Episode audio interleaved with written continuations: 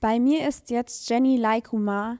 Sie ist Soziologin an der Universität Freiburg und Mitglied im Netzwerk Wachstumswende. Frau Laikumar, in Ihrem Vortrag wird es um die Transformation zur nachhaltigen Stadt gehen.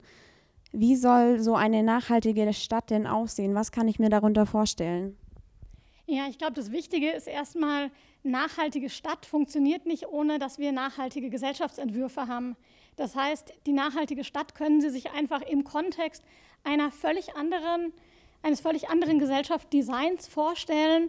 Es ist eine Stadt der kurzen Wege, es ist eine Stadt mit einer hohen Lebensqualität, mit einer hohen Beteiligung äh, und eine Stadt, die stark auf kleine und mittelständische Unternehmen und Regionalversorgung setzt.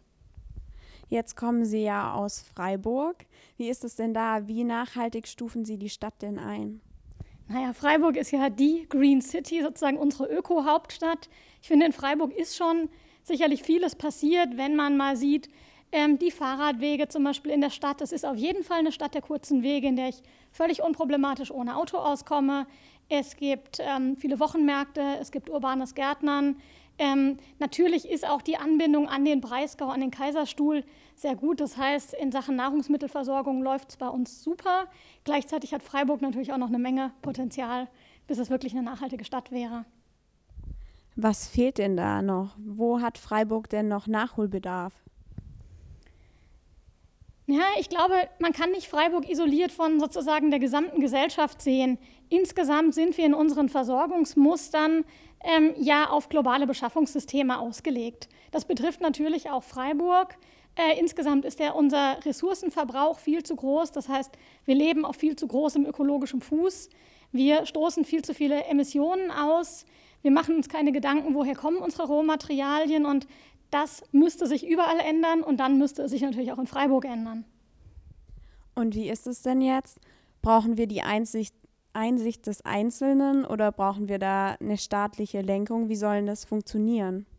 Also ich habe so ein Modell, was sozusagen top-down, bottom-up verbindet und natürlich auch die Mitte. Das heißt, wir brauchen sozusagen natürlich die Aktion der einzelnen Leute, das sogenannte Umweltbewusstsein, aber das reicht noch lange nicht aus. Wir brauchen auch politische Entscheidungen, wir brauchen andere Rahmenbedingungen, wir brauchen andere Versorgungsmuster und eine ganz, ganz aktive Zivilgesellschaft, die so einen Prozess voranbringt.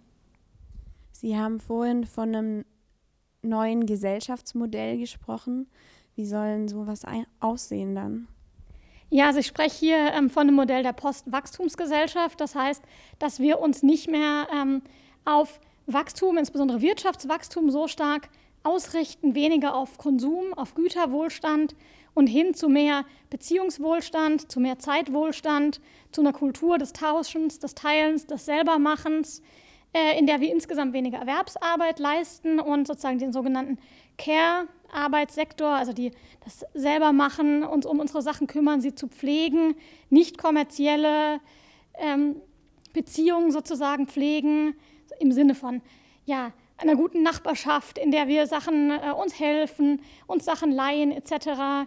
Ähm, so würde das aussehen. Also ganz, ganz viel in diesem sozialen Nahraum, äh, ein bisschen was noch so, wie wir es kennen, aber vor allem hin äh, zu einer guten Lebensqualität, einem guten Leben mit weniger Ressourcenverbrauch. Und wie wollen Sie das etablieren? Also ich stelle mir jetzt Leute vor, die sagen, nein, ich mache trotzdem meine Arbeit, mir ist trotzdem wichtig, dass ich das neueste Handy habe und lauter solche Dinge, die total auf Konsum fixiert sind. Wie wollen Sie die denn umstimmen? Also es geht jetzt nicht darum, äh, einzelnen Leuten einen Vorwurf zu machen dafür, dass sie so leben. Wir sind ja in gesellschaftlichen Deutungsmustern drinne, auch sozialisiert. Und deshalb geht es jetzt nicht darum, dass ich auf irgendwie einzelne Leute umstimmen will, sondern ich plädiere für neues Gesellschaftsdesign, äh, zu dem ich einerseits im Bereich Forschung erforsche, wie könnte das aussehen. Ich halte Vorträge, um das bekannter zu machen.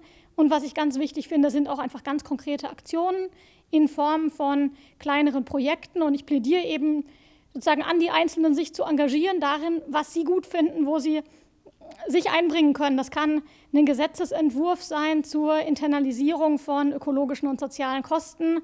Das kann ein Urban Gardening Projekt sein.